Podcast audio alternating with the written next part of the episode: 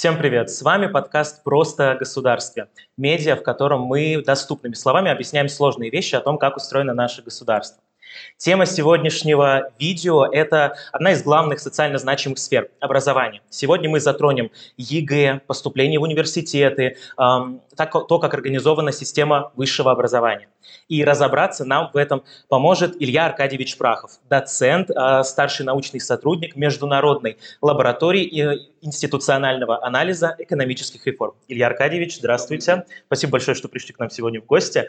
И э, я думаю, что вам можно представиться. Вы можете как-то кратко рассказать про вашу деятельность, ваши э, профессиональные и научные интересы.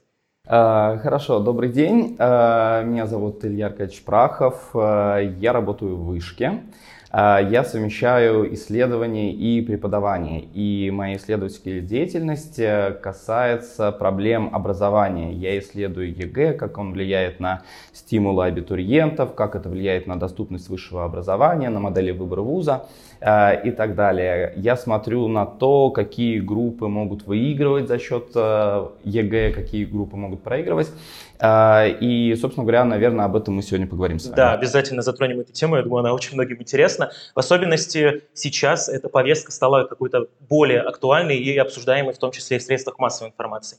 Собственно, предлагаю с нее и начать. Вот давайте немного а, отскочим назад с появлением ЕГЭ как формы государственной итоговой аттестации. Стала ли э, система высшего образования более доступной? Краткий ответ – да, угу. стала. То есть давайте поговорим действительно о том, почему появился ЕГЭ и что было до ЕГЭ. То есть ЕГЭ это стандартизированный экзамен, это унифицированная система приема, когда все старшеклассники, которые хотят поступать в вузы, а, сдают экзамен в одинаковых условиях, они сдают экзамен по одному и тому же набору предметов, а, и эти предметы оцениваются по 100-бальной системе. Потом они отправляют э, свои, сертифи... свои сертификаты в вузы, и потом вузы принимают решение решение о зачислении. А мы, когда говорим про ЕГЭ, всегда должны сравнивать э, этот экзамен с той системой, которая существовала до появления ЕГЭ. И давайте поговорим об этом. Mm-hmm. Просто молодежь, наверное, не знает то, что существовало до введения единого экзамена. А, когда-то вузы э, были автономными в том плане, что они могли самостоятельно формулировать э, систему приемных э, испытаний, вступительных испытаний. То есть абитуриент, который готовился к поступлению, должен был быть ознакомлен с требованиями конкретного вуза. И требования эти различались. Например, вот я поступал в вышку в 2003 году, и тогда это была, была, была система тестов, то есть э, по математике это было 30 задач на полтора часа, потом был тест по обществознанию, тест по английскому и тест по русскому языку. А параллельно я поступал в МГУ, и там была абсолютно другая система. Там был длинный экзамен по математике, там была математика устная, и там было сочинение по русскому языку. Соответственно, чтобы сдать эти экзамены, нужно было готовиться согласно требованиям конкретного вуза. И, собственно говоря, так и делали. А как готовиться согласно требованиям? Люди посещали репетиторов, которые работали в этом вузе. вузе. А, люди ходили на подготовительные курсы. А, соответственно, это требовало времени, денег. И это было очень рискованно. ЕГЭ эту проблему снял. То есть, э, по сути, неважно, где находится ученик э, в Москве или во Владивостоке, все находятся в более-менее равных условиях. То есть все готовятся по одной и той же программе, все сдают экзамен в одинаковом формате, и варианты сильно похожи. Поэтому с точки зрения доступности, мне кажется, что все-таки ЕГЭ был таким шагом вперед. Я сразу скажу, что я поддерживаю этот госэкзамен. Что бы ни говорили э, разные люди, конечно, дискуссии продолжаются. Да, но, правда. но я говорю, что по сравнению с предыдущей системой, которая была унаследована из Советского Союза, все-таки ЕГЭ решил ряд важных проблем. Продолжая вот эту тему, а, помимо Э, расширения доступа к высшему образованию. Какие еще преимущества есть у э, ЕГЭ перед той формой вступительных испытаний, которые были ранее, и какие недостатки? Потому что в любом случае мы все явления можем сравнивать с двух сторон. А, хорошо, по поводу преимуществ. Ну, я говорил о том, что, во-первых, это шанс поступить в несколько вузов. То есть я не знаю, как будет в этом году, но, по крайней мере, когда ЕГЭ вводился, у абитуриентов э, была возможность подать заявление, по-моему, в 5 вузов. А, и, и потом, соответственно, ждать результатов. А, мне кажется, что у ЕГЭ ряд преимуществ, поскольку все находятся в, э, в равных условиях. А, кроме того, а, все-таки этот экзамен ближе к школьной программе, чем был экзамен предыдущий. Mm-hmm. Потому что все-таки, да, вот у нас школьная программа это то, что утверждается Министерством просвещения. И э, тогда, до введения ЕГЭ, вузы могли сделать такой экзамен, который формально соответствует этой программе, но на самом деле в школе это не объясняют. Да, все-таки, мне кажется, ЕГЭ ближе. Это вот. сразу получается контраргумент тем, кто говорит, что программа экзамена не бьется со школьной программой и без дополнительной подготовки нельзя сдать. Это неправда. То есть э, мне кажется, что все-таки э, а, экзамен близок школьной программе. А потом а, еще один важный момент, то что ЕГЭ решил проблему коррупции в вузах при поступлении. То есть, опять же, если мы говорим про те экзамены, которые существовали до введения ЕГЭ, и когда вузы, собственно говоря, сами управляли этой приемной кампанией, то вузы могли на этом заработать.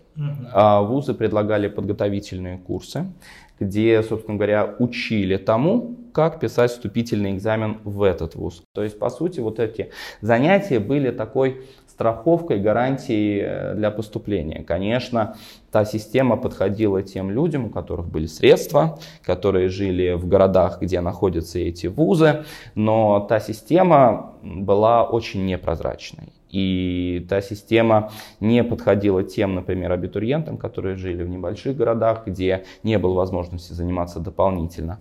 Поэтому ЕГЭ решил эту проблему. И все же, мне кажется, мы находимся, находимся на правильном пути, а, потому что все-таки а, ЕГЭ как а, единый унифицированный экзамен – это не российское изобретение. Эти экзамены существуют во многих странах. Например, в Финляндии есть матрикуляционный экзамен, в Соединенных Штатах сдаются тесты ACT, SAT, и это тоже, по сути, унифицированный экзамен. Mm-hmm. Что дает ЕГЭ? А, ЕГЭ во-первых, помогает абитуриентам, то есть они понимают, какой уровень у них, они понимают, какой, в какой вуз они могут поступить. Например, они могут а, посмотреть на рейтинг э, качества приема предыдущих лет и понять, как бы вот они вот примерно проходят в этот вуз или не проходят. А, это, кроме того, важный механизм э, мониторинга для Министерства просвещения.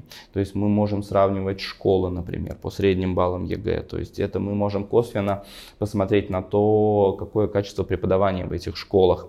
А, кроме того, а, мы можем сравнивать регионы и в зависимости от этого мы можем проводить ту или иную образовательную политику. А вот сейчас существует, э, как вы уже сказали, множество различных онлайн-школ, курсов по подготовке к экзаменам, а, репетиторы тоже все mm-hmm. еще существуют. Не мешают ли они ЕГЭ выполнять вот эту уравнивающую функцию, которую он, по сути, должен выполнять? Все-таки мы не можем говорить о том, что ЕГЭ решил все проблемы.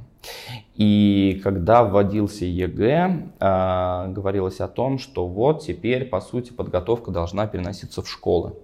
То есть потому что экзамен теперь соответствует школьной программе, теперь учителя должны готовить. А, но оказалось все иначе. То есть э, курсы а, выжили, репетиторы тоже выжили. Но э, поменялась э, специфика этих курсов. То есть, если раньше это были курсы при конкретном вузе, если раньше э, нанимали репетитора, который работает в конкретном вузе, и этот репетитор делился ценной информацией о том, как устроен экзамен, какие вопросы будут, э, как отвечать и так далее, то э, теперь эта структура допол- дополнительной подготовки, этот рынок э, дополнительной подготовки перестроился. И параллельно с этим э, развивается э, рынок э, подготовки к Олимпиадам. То есть это особенное движение, Это альтернативный путь поступления, альтернативный путь э, поступления, который э, в первую очередь связан с зачислением в топовые вузы. Вот, к этому тоже готовят. Ну и, конечно, цифровизация и Э, пандемия не обошла стороной и эту сферу, поэтому э, в последние годы развивается сектор онлайн обучения. И, кстати, вот недавно мы э, проводили исследования и сравнивали эффективность вот традиционных аудиторных форм подготовки и эффективность онлайн занятий. И, в принципе, эти показатели сопоставимы. То есть э, даже в ряде случаев э, онлайн-школы и онлайн-занятия с репетиторами лучше, чем аудиторные занятия. Ну, наверное, даже пандемия как-то способствовала этому, что все привыкли более-менее к онлайн-формату, возможно. Безусловно, пандемия этому способствовала, и я тоже хотел бы сказать о том, что э, пандемия а, несмотря на все как бы, плохие вещи, которые там а, происходили, но пандемия дала мощный импульс развития онлайн-образования, в том числе дополнительному образованию.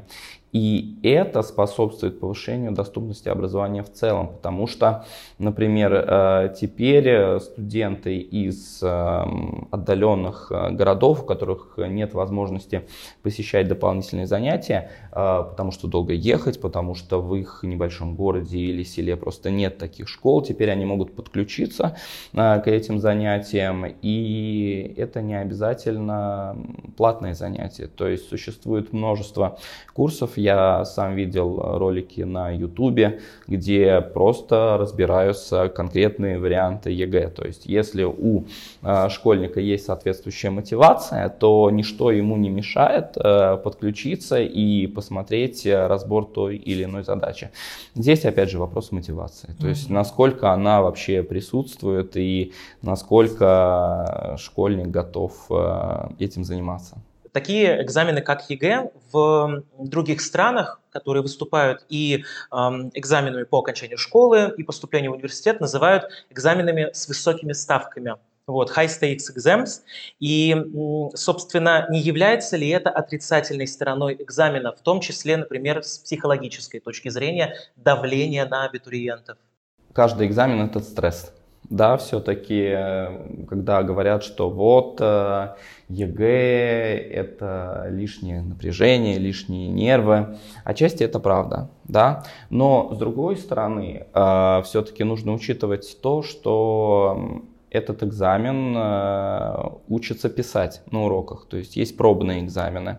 И в принципе те э, школьники, которые приходят на ЕГЭ, они уже знают э, формат экзамена, они с этим ознакомлены, они знают, как заполнять, какой ручкой и так далее. То есть это все гораздо проще по сравнению с тем, что было опять мы возвращаемся к предыдущей системе, вот, вот тогда был действительно стресс. Да, с одной стороны это стресс, с другой стороны все-таки нужно с этим справляться. Да. Mm-hmm. Ну, то есть вот так. Нам известно, что вы в том числе изучали экономические последствия данной реформы по введению экзамена. Если какой-нибудь краткий экскурс, в принципе, какие экономические эффекты идут от единого экзамена? Ну, в принципе, я об этом уже сказал. То есть э, это экзамен, это мощный инструмент, который позволяет э, сопоставлять школы, студентов, регионы, вузы. Да, то есть это мощный инструмент для анализа, это инструмент, который ведет к ряду последствий для абитуриентов, для работодателей, это мощный сигнал для работодателя, то есть то, что человек закончил вуз, где вот высокие баллы ЕГЭ, да, соответственно, наверное, этот человек хороший, мы берем его на работу. А, это механизм конкуренции, опять же, между, между вузами, между студентами. А, это определенный сигнал, который вузы посылают в общество. То есть, вот смотрите, у нас хорошо учиться, приходите к нам, у нас хорошее образование, к нам все идут.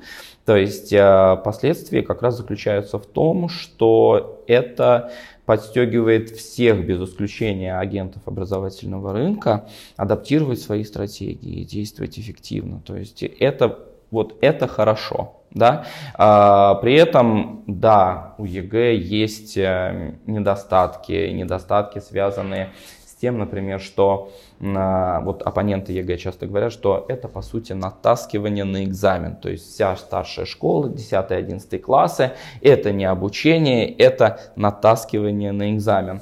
Ну, э, я с этим э, не могу, наверное, согласиться, потому что, э, по сути, все-таки экзамен отражает школьную программу. Да, школьников знакомят с форматом, в каком каком формате отвечать на эти вопросы, да, но по сути это экзамен, наполненный определенным смыслом. А что касается натаскивания, опять же нужно отталкиваться от той системы, которая существовала заранее. Вот когда школьники занимались репетиторами под требования конкретного вуза, вот это было натаскивание. Все-таки сейчас ЕГЭ это более широкий экзамен, чем о нем говорят. В принципе, сейчас повестка экзамена стала активно подниматься, в том числе и из-за выхода из Болонской системы. Давайте поговорим немножко про это явление и, в принципе, как выход из э, Болонской системы может повлиять на российскую систему образования, на рынок труда. В целом, какие последствия можно ожидать? Здесь нужно э, сказать несколько вещей. Во-первых, э, ЕГЭ никак не связан с Болонской системой. То есть ЕГЭ это механизм приема. Вне зависимости от того, участвует Россия в Болонском процессе или нет, это механизм отбора в вузы. Он может быть абсолютно разным. А, поэтому вот ЕГЭ мы оставляем в стороне. Да? Что касается Болонской системы и разговоров про выход из нее. Ну, я, наверное, скажу, наверное, не очень красивую вещь, но э, вот мое ощущение, что Россия, в принципе, в нее особо и не входила.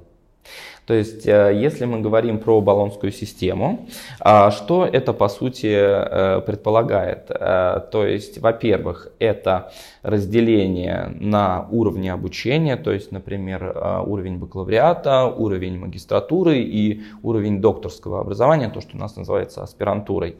А потом, это гибкая система кредитов. То есть э, это определенный набор программ, которые сколько-то весят, и в результате студент э, должен э, набрать за весь период обучения определенное количество этих баллов. А почему тогда Россия не, не до конца реализовала какие-то принципы, когда она в нее вошла? А, смотрите, а, у России был свой очень хороший опыт. То есть у России а, не было разделения на бакалавриат и магистратуру, была система специалитета, а, была система второго высшего образования, была аспирантура. То есть, по сути, а, не было системы 4 плюс 2, была система пятилетнего обучения, где готовили специалистов. Это наследие советской системы. Почему я говорю, что Россия и, наверное, не очень активно входила в этот баллонский процесс? А, потому что не все вузы а, перестроили свои учебные программы. А, то есть, по сути, учебные планы, учебные программы во многих вузах остались теми же, которые были до введения этой баллонской системы. А, и стандарты остались теми же. Поэтому, когда мы говорим, что вот мы должны сейчас выходить из баллонской системы, переписывать какие-то программы, я не думаю, что вузов это сильно очень коснется. А, кого это коснется? Студентов первую очередь, потому что все-таки, как я уже отметил, баллонская система а, позволяла студентам а, поступать потом а, в другие вузы, в том числе и зарубежные. То есть баллонская система стимулировала студенческую мобильность. То есть это формальность как будто больше была по перестраиванию образовательного процесса? Да, совершенно верно. Mm-hmm. Это, это было именно так. А если продолжить разговор про влияние именно на студентов, то а, будут ли у них возникать какие-то сложности из-за этого, в том числе, например, с дальнейшим трудоустройством? Я бы не сказал, что у студентов возникнут а, трудности с а, трудоустройством, а, потому что вряд ли на это влияет баллонская система. Все-таки работодатели смотрят на конкретные вещи. А, это, во-первых, индивидуальные характеристики самого студента, это его способности, это то, как он проходит интервью, вступительные испытания и так далее. Потом работодатель смотрит на вуз, то есть где студент учился. То есть это тоже показатель. И работодатели очень часто сейчас смотрят на опыт работы. То есть э, студенты, да, у нас в основном работают, начиная ну, со второго-третьего курса. Поэтому с точки зрения трудоустройства я не вижу каких-то проблем, связанных с выходом из э, баллонской системы. С точки зрения студенческой мобильности, к сожалению, эти проблемы будут, потому что появится проблема взаимозачета, признания дипломов. То есть, э, если раньше это делалось более-менее автоматически, ВУЗ участвует в баллонском процессе, все замечательно, да, и многие вузы выдавали даже приложение к диплому по европейским стандартам. А сейчас э, с этим будет сложнее, к сожалению. Mm-hmm. Вот, кстати, про э, продолжение вот этой вот темы про э, трудоустройство. В целом, если мы говорим про бюджетные места, mm-hmm. вот, то государство выделяет их по определенным специальностям. Вот поступают абитуриенты, но статистически, к сожалению, видна картина, что не трудоустраиваются студенты по специальности во многих случаях. И получается ли в данном случае, что государство просто теряет свои деньги, которые оно вкладывало в определенные отрасли. Вопрос интересный, но э, мне кажется, что в принципе э, затраты государства на образование всегда в любом случае приносят положительную отдачу. То есть вне зависимости от того, будет ли работать студент по специальности или нет. Вот я, например, как экономист всегда говорю, что образование это благо, это экономическое благо, которое приносит положительную отдачу. И приносит оно отдачу, э, выраженную, например, в заработной плате э, индивиду. То есть, да, люди с высшим образованием получают в среднем больше, чем люди без высшего образования. А помимо заработной платы, это еще не финансовые блага, которые получает индивид. Это удовлетворенность э, уровнем жизни, это низкие риски оказаться без работы, это это, здоровье, это возможности для проведения досуга и так далее. Кроме того, все-таки высшее образование это не только про учебу. То есть это не только про изучение каких-то предметов. А, это социальный лифт, это возможности социализации. А, вот экономисты тоже говорят, что образование это такое благо с технологиями, с эффектами э, сообучения, то есть пир-эффекта. То есть, по сути, человек, который поступает в ВУЗ, он не отделен от группы, в которой он учится, от курса, в котором учится. Этот человек общается, он приобретает определенные навыки. И высшее образование не только дает знания по определенным предметам, но также учат люди, люд, людей, э, каким образом э, выстраивать свое поведение, как общаться общаться в обществе и так далее. То есть Нетворкинг это... тоже Абсолютно, большие, да? да, совершенно верно. То есть это те вещи, которые являются очень важными. И от этой социализации, опять же, выигрывает и студент, и его окружение, и общество, и государство. Поэтому вкладываться в образование нужно, и финансировать образование нужно, и платить налоги, которые идут потом на образование, тоже нужно мы пришли к выводу, что в целом высшее образование – это благо. Но, тем не менее, деньги, которые государство на него выделяет, по сферам отличаются. Где-то больше финансирования и больше бюджетных средств, где-то меньше, и меньше бюджетных мест, соответственно. А Почему а вы, происходит? Вы имеете в виду различия по направлениям, направлениям подготовки? подготовки? Да, по отраслям. А, смотрите, а, конечно, государство мониторит самые востребованные специальности. То есть, да, уже несколько десятилетий люди хотят э, становиться экономистами, юристами и так далее. Государство хочет больше видеть инженеров, например. И государство, когда распределяет э, бюджетные средства и определенное количество бюджетных мест по направлениям подготовки, с одной стороны, учитывает э, требования общества, то есть, если есть запрос, запрос на эти специальности, соответственно, а, государство это понимает, и государство открывает эти программы и дает места. А с другой стороны, государство все-таки имеет определенное мнение о том, а, кто нужен этому государству. Да? То есть, например, сейчас есть запрос на айтишников, есть запрос на инженерные специальности, и государство всячески будет э, стимулировать э, молодежь э, для того, чтобы они поступали на эти места. То есть государство, конечно, оно понимает вот эту структуру. Да, сейчас очень много бюджетных мест медицинские вузы выделяются последние несколько лет тоже. Э, медицинские вузы, в принципе, очень э, конкурентная такая отрасль, всегда большая большой конкурс, э, но, опять же, в России мое мнение, медицинские вузы очень хорошие. То есть э, все-таки качество медицинского образования у нас, да, вот это то, что мы унаследовали из Советского mm-hmm. Союза, то хорошее, что у нас осталось. И исходя из того, что образование, высшее образование – это благо для mm-hmm. разных сторон, для государства, для общества. Почему государство не сделает высшее образование полностью бесплатным? У нас все-таки какие-то платные места существуют, и их достаточно много, в зависимости от университетов. Ну, смотрите, а, можно сделать образование бесплатным а, несколькими способами. А, первый способ – вот ограничить количество бюджетных мест на том уровне, который сейчас существует. Да?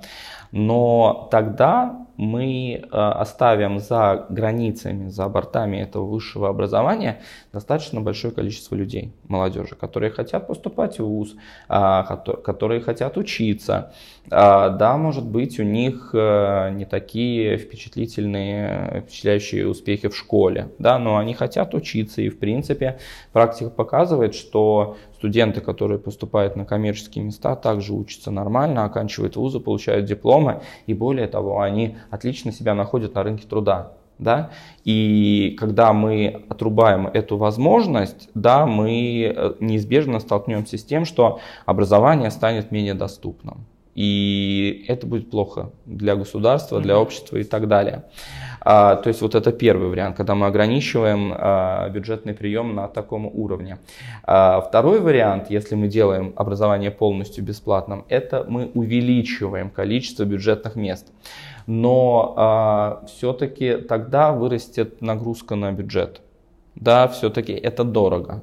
Все-таки образование – это то благо, за которое нужно конкурировать. Либо по способностям, а, что в принципе и предлагает наша бюджетная система образования, предлагает ЕГЭ, конкуренцию на основе баллов, а, либо, опять же, если там каких-то баллов не хватает, но при этом есть мотивация и у семьи есть определенные средства, да, пускай этот студент э, платит. И опять же, образование должно развиваться как на уровне бюджетного образования, так и на уровне платного образования. И поэтому я считаю, что мы должны развивать механизмы поддержки студентов, которые учатся на платном обучении, то есть э, в том числе образовательные кредиты. А, это мера, которая очень распространена за рубежом. И в России пока, к сожалению, эти образовательные кредиты не популярны, и они по сути, собой, по сути представляют потребительский кредит с определенной процентной ставкой, с выплатами и так далее. А, вот если бы эти кредиты а, были бы а, структурированы так, как они структурированы за рубежом, это было бы лучше. Что происходит за рубежом? Да, например. Да, например. То есть, смотрите, вот у нас образовательный кредит – это аналог потребительского кредита. А зарубежный образовательный кредит – это кредит с нулевой реальной процентной ставкой. То есть ставка по кредиту, по сути, это темп инфляции. То есть студент выплачивает, по сути, ту же самую сумму, скорректированную на инфляцию. Рассрочка получается. Да. А потом, как выплачивает эту сумму студент? Во-первых, выплаты начинаются только тогда, когда студент оканчивает вуз и устраивается на, устраивается на работу. И э, вот этим планом образовательного кредита э, предусмотрено следующее. То есть в счет погашения, в счет погашения этого кредита э, студент э, выплачивает определенный процент от заработной платы. Например, 2% от заработной платы. И он выплачивает эту сумму либо в течение, например, 10 лет, либо пока он этот кредит не погасит, если погасит раньше. Если, например, у него заработная плата низкая, да, и вот за эти 10 лет он так и не погасил этот кредит, вся остальная сумма списывается, прощается, ее компенсирует там, государство либо банк. То есть это тот кредит, который действительно может быть привлекательным. Это именно тот случай, когда студенты могут проголосовать рублем и э, поступить в тот вуз, даже на платное отделение, э, но туда, где им интересно, и это, кстати, повысит шансы того, что студент после окончания вуза устроится работать по специальности. Продолжая разговор про платные места, а вот деньги, которые платят студенты, обучающиеся на коммерческой основе, они как? Полностью идут университету, университет их как-то перераспределяет или какая-то доля идет обратно государству? Как устроена эта система? Университет может финансироваться различными путями. Да? То есть, э, например, это может быть бюджетное финансирование, то есть те деньги, которые выделяются, например, на преподавание за конкретных студентов. Это деньги, которые выделяются под какие-то проекты, например, государственные задания. Это может быть внебюджетное финансирование, то есть, по сути, то, что университет э, сам зарабатывает, предоставляя платные услуги. Это могут быть студенты-бакалавриаты, это могут быть студенты магистратуры, это могут могут быть программы дополнительного образования и так далее. А, кроме того, ВУЗ сам может зарабатывать, например, э, предлагая какие-то проекты или оказывая услуги по аналитике, консалтингу и так далее. И, в принципе, это очень часто происходит. И да, это деньги, которые ВУЗ сам зарабатывает. И ВУЗ их может, по сути, потратить на определенные цели. То есть, например, ВУЗ может а, потратить эти деньги на надбавки преподавателей преподавателям и научным сотрудникам. То есть вот э, вышка, собственно говоря, это пример такого вуза, который активно реализует эффективный контракт или там стимулирующий контракт по сути. Э, преподаватели и научные сотрудники получают дополнительные бонусы, дополнительные денежные стимулы в зависимости от работы. То есть вот эта система, по сути, и опять же, откуда берутся деньги, да, вот деньги берутся mm-hmm. оттуда, то есть как из э, бюджета, так и из тех средств, которые зарабатывает ВУЗ, э, в том числе предлагая образовательные э, программы для студентов э, на коммерческой основе. Совсем скоро уже начнется приемная кампания в высшие учебные заведения. И мы все уже пришли к выводу, что э, она происходит по результатам ЕГЭ, который, по сути, всех должен привести к общему знаменателю, скажем так, но все равно какие-то различия могут быть. Так вот, кто окажется в более выгодной ситуации, кто, возможно, вообще страдает от формата такого поступления по результатам ЕГЭ? Мы говорим о том, что ЕГЭ действительно выравнивает возможности, выравнивает шансы. И это действительно так, потому что ЕГЭ действительно повысил доступность высшего образования. Но из этого не следует, что образование стало полностью доступным для всех. Да, у нас образование имеет массовый характер, и в принципе поступить можно любому и куда человек хочет, ну куда-то его возьмут, да, вот э, это все есть. Но э, в принципе, когда мы говорим про какие-то какие-то сегменты топовых вузов, то да, все-таки это образование является не совсем доступным, и определенные категории студентов могут оказаться в более выгодном положении. Ну, смотрите, самый простой пример – доход. Все-таки материальное положение семьи по-прежнему играет определенную роль. За счет чего? Ну, например, родители могут позволить э, отправить ребенка к репетиторам, а, могут отправить на подготовительные курсы, на онлайн-занятия. Это требует денег. Хорошие репетиторы стоят дорого. Все мы это знаем. Соответственно, это определенная инвестиция. А, кроме того, э, если есть доход, то эти семьи могут позволить э, себе и платное образование. Да? А платное образование в хороших вузах стоит дорого. А, соответственно, это вот один вариант, каким образом а, могут выигрывать определенные категории студентов. Но дело не только в доходе. Например, а, важную роль играет и образование родителей. Точнее, их опыт получения высшего образования. И исследования показывают, что, например, дети из семей, где у родителей есть высшее образование, хотя бы у одного родителя, в принципе, оказываются в более благоприятных условиях. Причем, когда мы говорим про неравенство доступа к высшему образованию, мы должны понимать, что это неравенство закладывается не в момент сдачи ЕГЭ. И не в момент поступления в вузы. Это неравенство закладывается сильно заранее. Ну, смотрите, вот у родителей есть высшее образование. Они, в принципе, более образованные, чем люди без высшего образования. То есть они осознают ту ценность, которую приносит высшее образование. Соответственно, они помогают своему ребенку выстраивать траекторию, свою образовательную траекторию для того, чтобы он в результате получил образование в том вузе, который максимально отвечает его потребностям или, например, желаниям родителей. Это тоже нужно учитывать. Вот. И как действуют родители? Родители понимают, что для того, чтобы поступить в хороший вуз, наверное, нужно сначала поступить в хорошую школу. Потому что школа это опять же технология сообучения. То есть там есть хорошие учителя, там есть хорошие одноклассники, там идет этот процесс. Кроме того, родители всегда могут помочь советом. То есть вот родители понимают, как устроена сфера высшего образования, у них есть опыт получения высшего образования. Кроме того, у этих родителей наверняка есть друзья и знакомые, например, те, с кем они учились в том же вузе. То есть это тоже люди с высшим образованием, которые тоже могут помочь, подсказать и так далее. И в результате у ребенка появляется такой вот сбаланси... возможность такого сбалансированного выбора.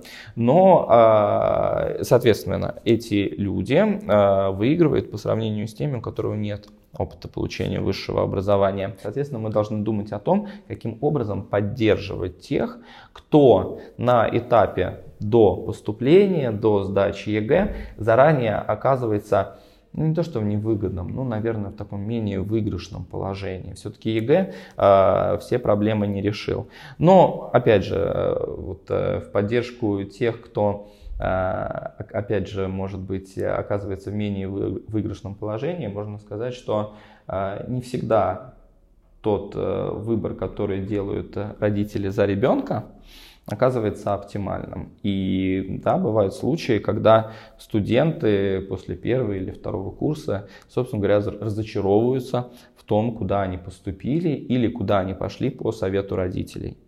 И, соответственно, это тоже не очень хорошо. Да, вот это ровно тот вопрос, который я хотел задать. Вот как э, влияет, в принципе, на траектории поступления решение, возможно, родителей, их какие-то, может быть, нереализованные амбиции и так далее. Вот, но вы уже на него ответили.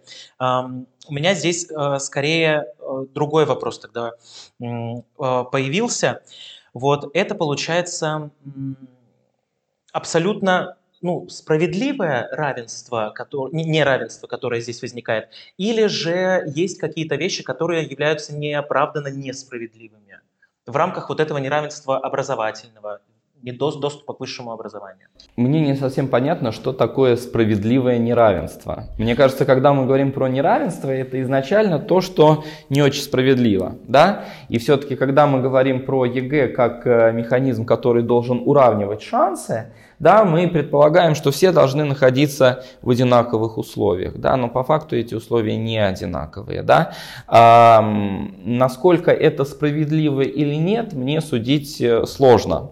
А, ну, просто так получается, да, просто мы живем в таком обществе, где изначально кто-то богаче, кто-то беднее, кто-то умнее, кто-то глупее, кто-то более образован, кто-то менее образован. Говорит, что это справедливо или нет, э, ну, я не могу. То есть, ну вот это просто та ситуация, это то, с чем мы должны работать. Соответственно, если э, мы хотим решить эту проблему, мы должны разрабатывать механизмы поддержки тех студентов, которые нуждаются в этом. Или тех студентов, например, которые способны, которые хотят получать высшее образование, но у них, э, например, нет определенного количества ресурсов. Потому что, опять же, э, вот мы говорим про механизмы неравенства, и, опять же, важный механизм, э, сдерживающий э, распространение как бы, высшего образования, это наша территория, это мобильность. То есть студент может быть умным, он может получить высокие баллы э, по результатам ЕГЭ, но, к сожалению, у него, у его семьи может быть недостаточно средств для того, чтобы он, например, поехал не в Москву, не в Санкт-Петербург, но хотя бы в какой-то крупный образовательный центр, где есть хорошие вузы. Э, в России много таких э, городов, то есть это Екатеринбург, Новосибирск, э, Томск и так далее. Да, и в результате этот человек со своими хорошими баллами вынужден поступать в вуз, который вот просто ближе к дому, да, вот, то есть то, что есть. Хотя он мог бы получить э, гораздо больше, если бы он поехал учиться куда-то в другой город и получил бы образование, которое соответствует его способностям. Вот на это мы должны обращать внимание, и такие программы мы должны реализовывать. И, собственно, вопрос в завершение от наших подписчиков, которые также интересуются сферой а, образования, высшего образования. К сожалению, такое бывает, и мы затрагивали в том числе эту тему, что происходит разочарование от своей специальности, от выбранного факультета. Может быть, а, вы можете что-то сказать таким студентам, как-то морально им помочь или дать какое-то руководство действию. Что делать в таком случае? Давайте так, э, я разделю ваш вопрос э, по адресатам. А, во-первых, ну, что сказать студентам, которые, например, могут э, зачароваться в этой программе или, например, что-то их э, не, устраивается, не устраивает. Но абсолютно серьезно а, я могу порекомендовать, э, например, обратиться а, в центры психологического консультирования. Такие центры есть во многих вузах. То есть действительно это проблема, а, проблема неудовлетворенности программой, да, то есть она есть, и с этой проблемой нужно работать. И э, специалисты, в принципе, помогают студентам разобраться в этом вопросе. А, опять же, у нас э, пока еще баллонская система не закрылась, да, то есть, э, по сути, у студента, который учится 4 года, есть э, возможность э, потом поступить в магистратуру по там, смежной или близкой специальности, и как раз к тому времени студент уже должен понять, что ему интересно и где он хочет учиться. Соответственно, вот мне кажется, в принципе, ничего страшного нет. Кроме того, ну, на мой взгляд, тоже не страшно, если совсем студент недоволен программой, э, никогда не поздно уйти и начать все сначала да, тем более как бы, возраст э, позволяет, и мне кажется, лучше себя не мучить, да, и вот э, выбрать э, ту специальность, которая отвечает интересам. Опять же, вот второй адресат, вторая группа адресатов – это абитуриенты, соответственно, чтобы этого не произошло, чтобы эта ситуация не случилась, чтобы риск такой ситуации был минимален, все-таки во время обучения в старшей школе я советую проходить э, тесты по профессиональной ориентации. То есть понимать, к чему лежит душа, э, понимать, к чему есть интерес. И да, конечно, родители и окружение – это те люди, которым нужно прислушиваться, которые желают нам добра, но э, я бы посоветовал все-таки самостоятельно также смотреть, что интересно. Спасибо вам большое за, во-первых, такие информативные ответы на наши вопросы про образование, про ЕГЭ, про сферу получения высшего образования и за такие ценные советы в заключение. А, я думаю, что мы обсудили все, что планировали, и спасибо вам большое, то, что присоединились к нам. Я думаю, что нашим читателям, слушателям, зрителям будет очень интересно. Вам спасибо, что позвали. Ну а вы не забудьте подписаться на все наши социальные сети, на нашу группу ВКонтакте, каналы на YouTube, на Telegram. Слушайте нас на сервисах подкастов и оставайтесь на связи, будьте грамотны.